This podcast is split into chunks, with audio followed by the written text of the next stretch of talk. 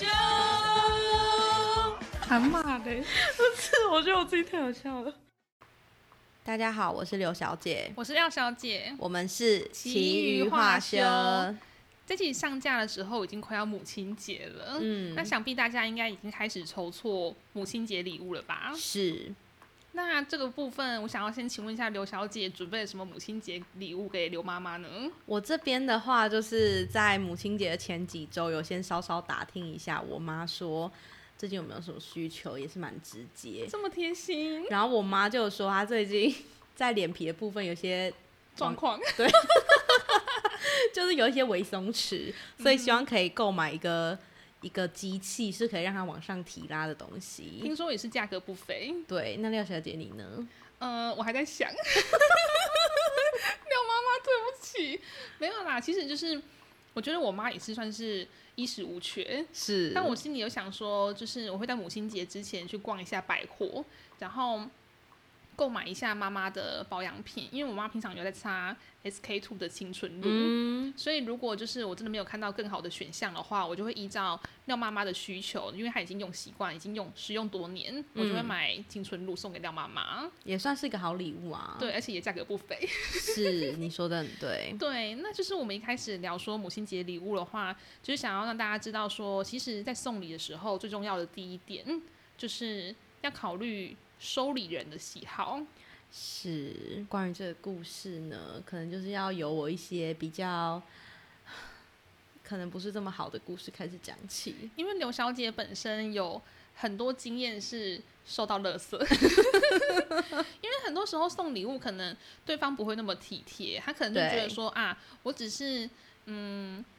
于情于理必须送一下，对，我觉得尤其是国高中的时候，很常会受到这种人情的压力，所以我国高中，诶，高中的时候，我就曾经收到一个礼物，它是一个小黑板，就是它可以立在桌上，然后有附粉笔让你写一些什么心情备忘录这种听。起来是一般那种小书局就可以买到的对，小东西。但是其实送我礼物的那个女生，她跟我感情也算是蛮要好。每天都会聊天，对，然后她就送了我这个礼物，而且它的包装是偏精致，就是你可以看得出来，它虽然这个东西是在书局或是呃其他地方是唾手可得，可是毕竟那个盒子什么的，应该也是价格不菲这样子。对，然后另外一个朋友也算是跟我同一群的好友，他就送了我一个卡纳赫拉的玩偶吊饰，因为刘小姐本身是对卡纳赫拉非常的着迷，是，然后我也知道这个卡纳赫拉，虽然它看起来是微盗版，可是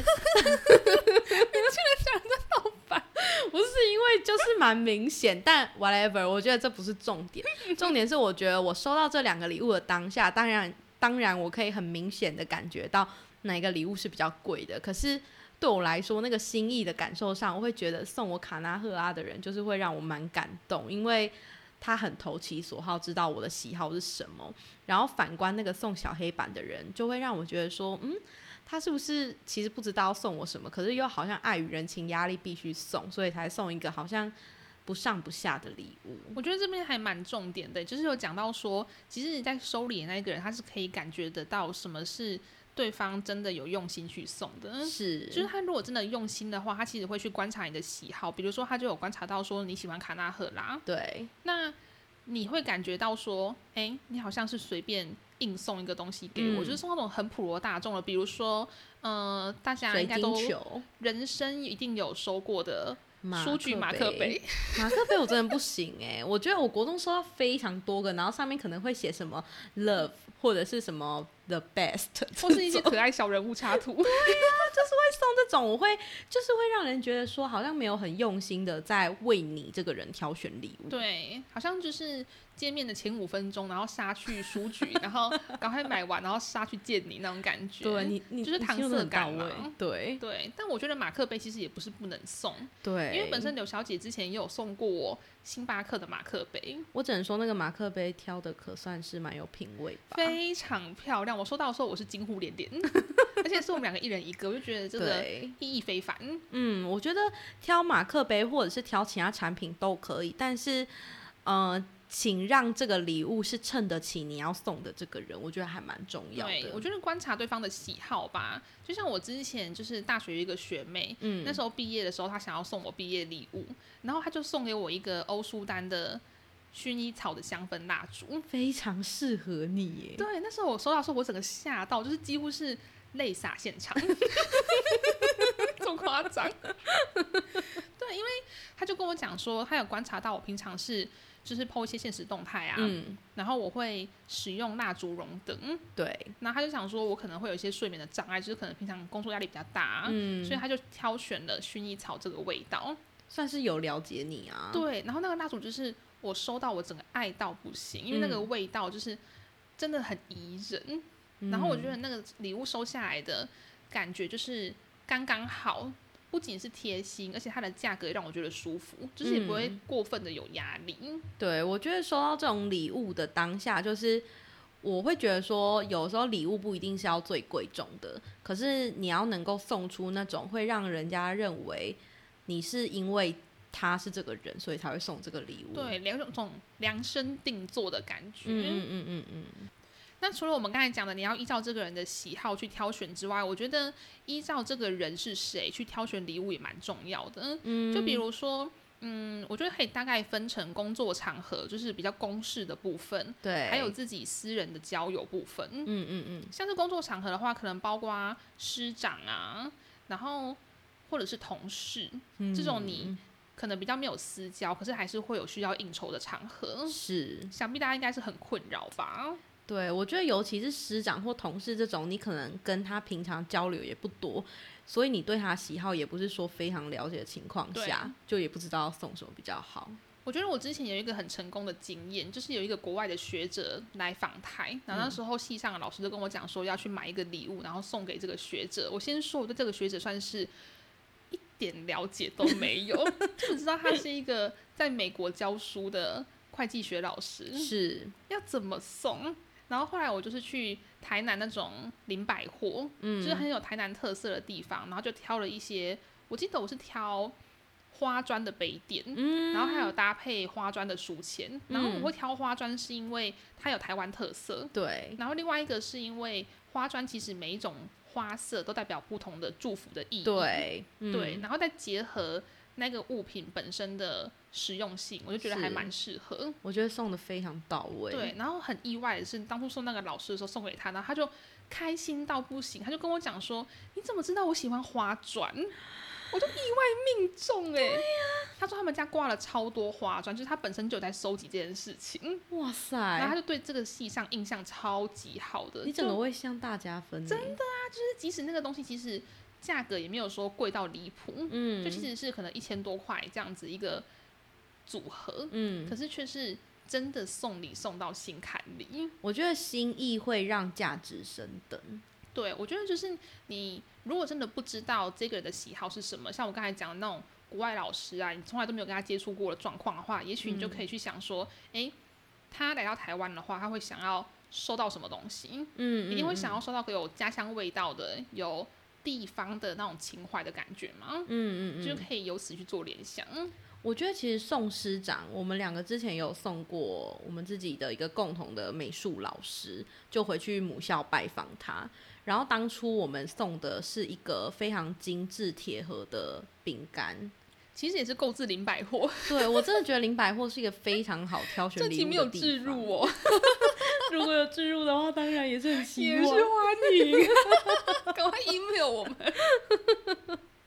对啊，我觉得那个也是很适合。嗯我觉得就是如果你真的不知道送什么的话，其实送吃的，嗯，然后包装要漂亮。我觉得，假如说你只有一个五百块的预算，你去买一个五百块的杯子，虽然它兼具实用，可是你只能买到一个很普通的杯子。嗯，但你如果是花五百块去买一个，比如说饼干或者是什么茶包这种的，嗯你可以用这个价格买到非常就是品质比较好，然后可能也兼具外观有品味的一个礼物。就我觉得这样子送，反而是会比送一个杯子还来得好。对。那我觉得还有另外一个，很多时候大家过年过节送礼的时候会送水果嘛，嗯，我觉得水果就是一个还蛮好的例子。是，就比如说你送一盒，可能比如说你预算是一千五，你送一盒一千五百块的苹果，可能会比你送一千五百块的什么，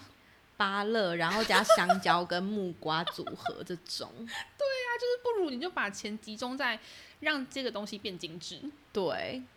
我觉得很有道理。对，那因为因为你光收到那个东西，就是苹果，就算只有小小几颗，你还是会觉得哇是苹果。可如果是一篮，比如说什么葡萄或者是木瓜、芭乐这种，你就会想说，垃圾集合体，色 大礼包，是很没必要，很像小时候去书局买那种一百块隐藏包，然后里面就开到一些书局滞销品的感觉啊。我宁可收到五颗很贵很贵的苹果，对，我也不想要收到一大箱很便宜很便宜的柳丁。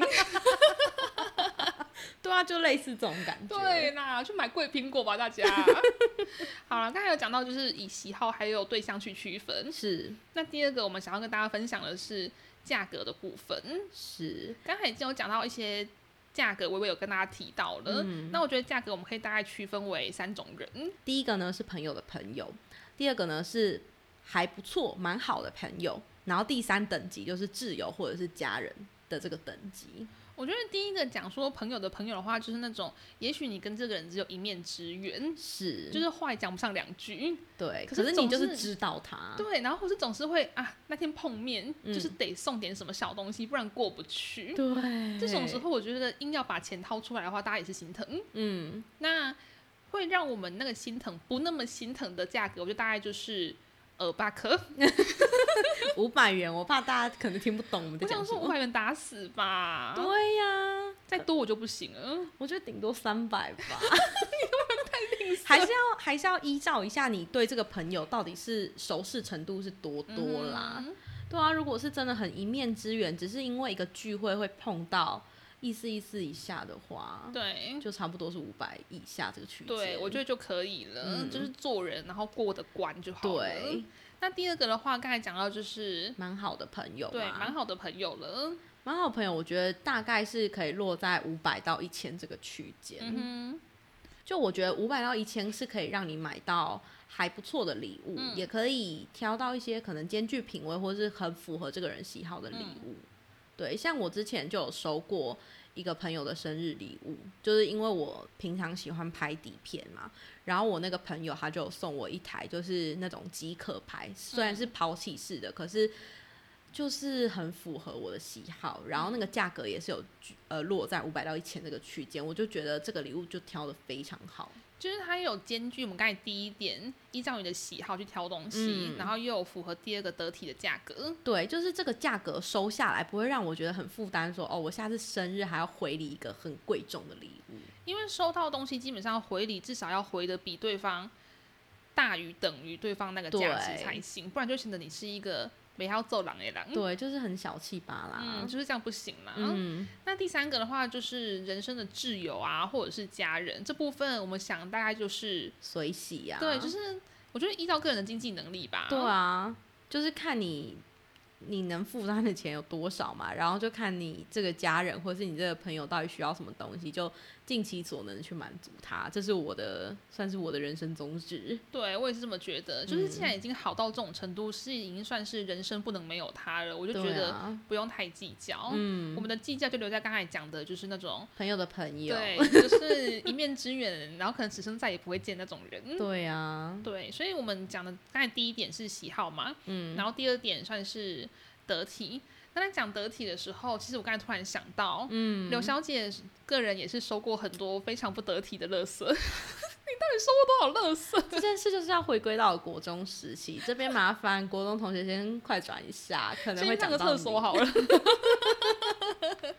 就是我觉得好，我我先打个预防针。我觉得国中真的很难免会有那种同才的压力，嗯可能可能你觉得你跟这个朋友平常互动蛮多，也蛮要好，所以你必须有送生礼物的这个压力产生，我我可以接受。嗯但是你可以不一定硬送，我觉得也没有关系。对，然后我当初就是有跟一个蛮好的，我认为我跟他蛮好的朋友，就是至少是会一起去上厕所，然后什么体育课都会待在一起，这么要好的，甚至他坐我隔壁，算是手帕交。对，是手帕交。然后当天生日，因为我生日刚好在平日，然后因为国中生一定是如果当天有朋友要送你礼物的话，就是会提一个纸袋啊，然后就是大包小包的进教室，然后会把那个纸袋挂在什么椅子的旁边，就是你一定可以看到。嗯，然后那一天我就看到他拎了一个纸袋，然后我心里想说啊，这应该是要送给我的，就是看起来是高档货，是因为那个纸袋本身就是看起来也很有质感，嗯我心里就是微微在窃喜，想说这个朋友真值得。这个期待值已经拉高。对，然后呢，他迟至放学的时候才把那个礼物交到我手上，因为我原本以为大概午休或者什么下课时间他就会给我，但是他放学的时候拿给我，然后我就满心期待回宿舍把它打开，嗯结果我发现它是一个便当盒，塑胶的，而且我觉得送便当盒没有不好，但是重点是什么呢？重点是那个便当盒不是通常都会用一个纸盒装着吗？然后那个纸盒上面就是有一个，就是很像贴纸贴在上面，然后被撕起来就是有那个毛毛的感觉。我不知道听众有没有了解我在讲什么东西，然后我就合理的怀疑，因为我爸妈也是会买一些股票什么的，所以家里有时候也会有那种股东会赠品，然后那种东西就是很像股东会赠品，上面可能会贴什么联华电子竞赠，就这种贴纸，然后他把它这样卡这样撕起来，所以导致那个纸盒上面有一点毛毛的，然后我就想说，我的。怎么可能会收到这种礼物？而且还是从那位同学的手中。然后我就想说，好，说不定礼盒里面还有什么小惊喜。我就这样把，因为那个餐盒是三层的，我就这样一层一层把它打开，然后结果里面什么以为里面会有钞票啊？对，我原本以为里面可能会有，比如说一只娃娃啊，嗯或者是一只我很喜欢笔你在想太之类的多。结果里面空空如也，只有一根毛发。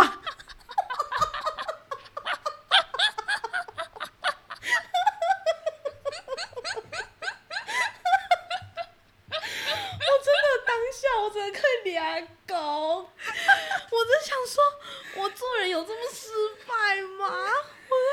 真的，我我痛苦一场哎、真的很值得痛哭一场哎、对，所以我觉得，就你看，你们看，就是这个故事送一个不得体的礼物，这个故事可以留在一个人的心目中多久？我觉得我十至八十岁，我就算得失智症，我还是会知道这个故事，我还是把它朗诵给我的孙子听，孙子孙女听。阿妈以前那个十几岁的时候，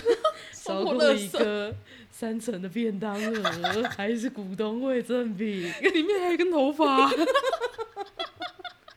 对啊，反正就是，啊，我真的觉得不要送这种礼物啦。你要送的话，而且你也不知道怎么把它处理掉，你知道吗？丢掉也不是，对，丢掉你也觉得啊很浪费。留着你也不想用啊。对呀然后哦，反正我真的很头疼，所以他现在就是一直深藏在我家橱柜里面。我这边是先诅咒那个同学啦。我只能祝福他。然后我想要分享一下，就是虽然我个人算是很少收到垃圾，是但我之前也是曾经收过让我觉得真的不知道该讲什么的东西，什么东西？就是一个长得很像猫长的，然后听起来就很不妙哎、不是因为我真的不知道怎么形容它，因为嗯它没有一个特定的名字，它就是一个用细胶做的，然后嗯外形是一个立体猫长的 QQ 软软的东西。是可以捏的那一种吗？可是你要捏你也捏不下去，因为它就是硬硬的。然后当下我就打开，然后想说，哎、都是的。然后我就问那个朋友讲说，这是干嘛的？嗯，然后他就跟我说，哦，这是那天我去逛什么海安路还是什么国华街那种市集啊。然后他就说看到，然后他女朋友说这个很可爱，很适合送女性友人。然后我就说，所以到底是干嘛的？对呀、他自己讲不出个所以然来哦。然后他就说，好像就是会香香的，你就是可以摆在一些可能会比较发臭的地方，比如说什么垃圾桶旁边啊，或者是？厕所里面，就是可以，他说会香香的，嗯就这样子哦。它也不是什么扩香石可以滴精油。嗯，然后后来我就想说，就是当下我还是很得体的笑着对，收下这个很不得体的礼物。是都应该这样。对，就是我做人基本原则嘛。对然后结果回到家之后，想说好吧，我还是不要直接把它丢垃圾桶，就像刚才你那个例子一样，因为很难直接把它丢垃圾桶。对，所以我想说好吧，我就把它摆在我家的厕所里面。结果殊不知，这种细胶的东西啊，很会沾灰尘，整个大沾灰尘呢。非常糟糕，它原本是一个白色的猫掌，后来变灰色。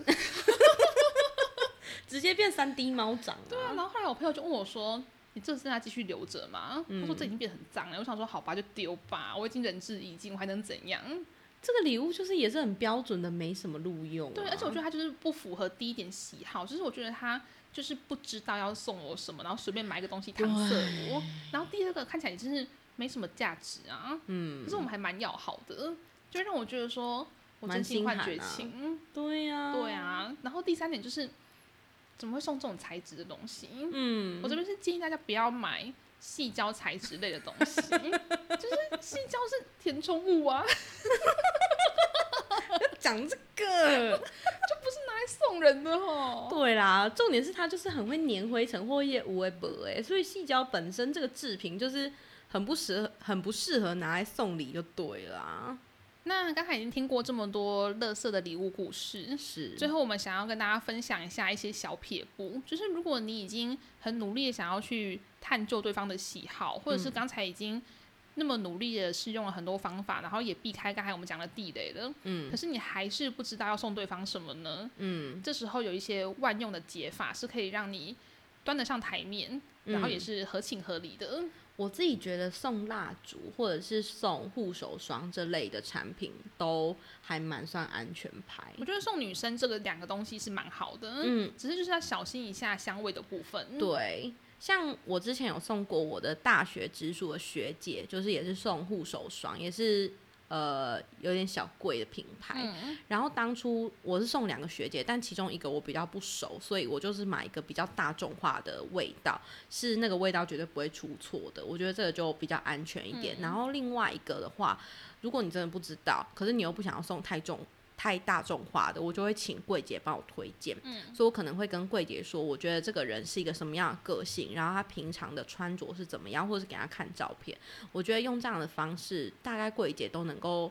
推断出，或是推荐你一个他觉得蛮适合这个人的味道。我觉得那个味道还有另外一个解方，就是直接送礼盒、欸，哎，嗯因为现在很多像是 Sabon 啊这种品牌，他们都会推那种什么三到五个味道的礼盒，嗯那送出去其实算是又漂亮，然后又万用，因为里面总是会有适合它的味道，对，嗯，所以就送礼盒也是一个蛮好的解决方案。是那刚才讲的主要是送女生，我们也有提供送男生的方案。我个人是觉得男生的话就酒呗，对啊，就是大口喝酒喽，就是成年男性谁不饮酒呢？对、因为我觉得就算他自己不饮酒，其实他之后拿来送人也是可以的。其实小酌一下也 OK 啦。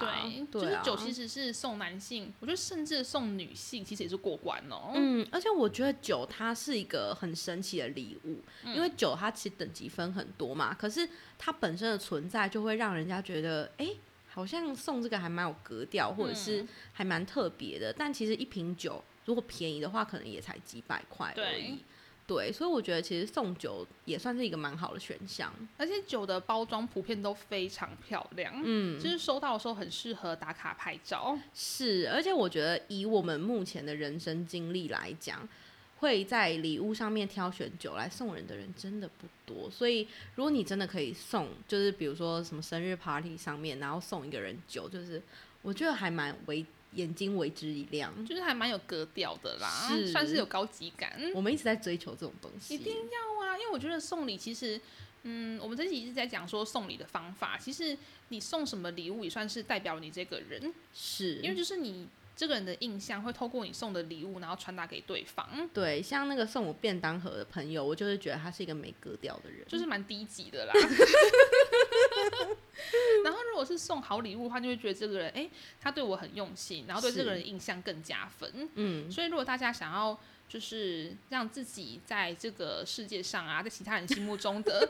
心目中的印象一直有所提升的话，我觉得送礼这件事情一定要学起来。嗯，但聊了这么多，其实我自己心里一直有一个疑惑，刚刚都是在讲送礼送礼嘛。那我这边也是蛮想问，曾经有过就是感情经验的廖小姐，我们如果要送，比如说男女朋友的话，我自己心中的疑惑是，到底要不要买一些可以看得出来是情侣的礼物？就好比说什么对戒，或者是什么情侣仪这种的。我这边先叹一口气。虽然我现在是单身，bingo，可是我自己的经验的话，会比较想说，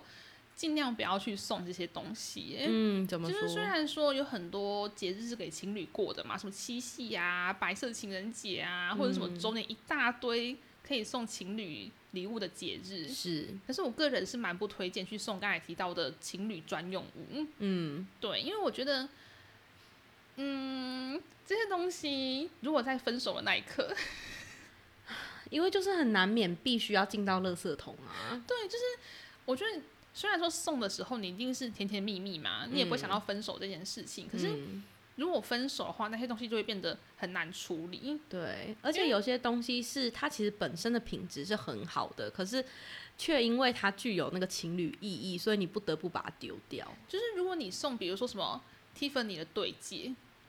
它就是对戒，然后它价值不菲，可是你分手了，你还会拿出来戴吗？我不相信欸、可是这个真的会舍不得丢、啊。对，你要怎么处理它，就会变得很麻烦。就是你一方面舍不得丢，可是一方面你又不会继续用它，那你留着它干嘛？对啊，就会成为一个大麻烦呢、就触景伤情而已、啊。像我个，人已经是全部清干净了，我这边先去挖垃圾桶。很多价值不菲的东西，我算是心一横啦。嗯，所以我觉得大家即使是送情侣的时候，我也不是很推荐送这种情侣意涵太浓厚的礼物。嗯，我觉得像送女孩子的话，最保险跟最开心，大概就是送包包吧。我觉得包包真的很好、欸。对啊，而且包包就是可以送两百个都不会重复啊。对，嗯，但我觉得送宝宝这件事情上面，可能也是需要考虑到这个女生的格调问题，对就是她的喜好什么的，我觉得风险是更大。就是又回去刚才讲的喜好啊、得体那边的。嗯嗯嗯。但我就是真的不是很建议你刚才问我的那个问题啦。对啊就是什么情侣衣啊、情侣对杯啊因，为我也是看过太多身旁朋友的案例就，全部变乐色啊。就是最后都是。哒啦啦啦啦哒啦啦啦啦啦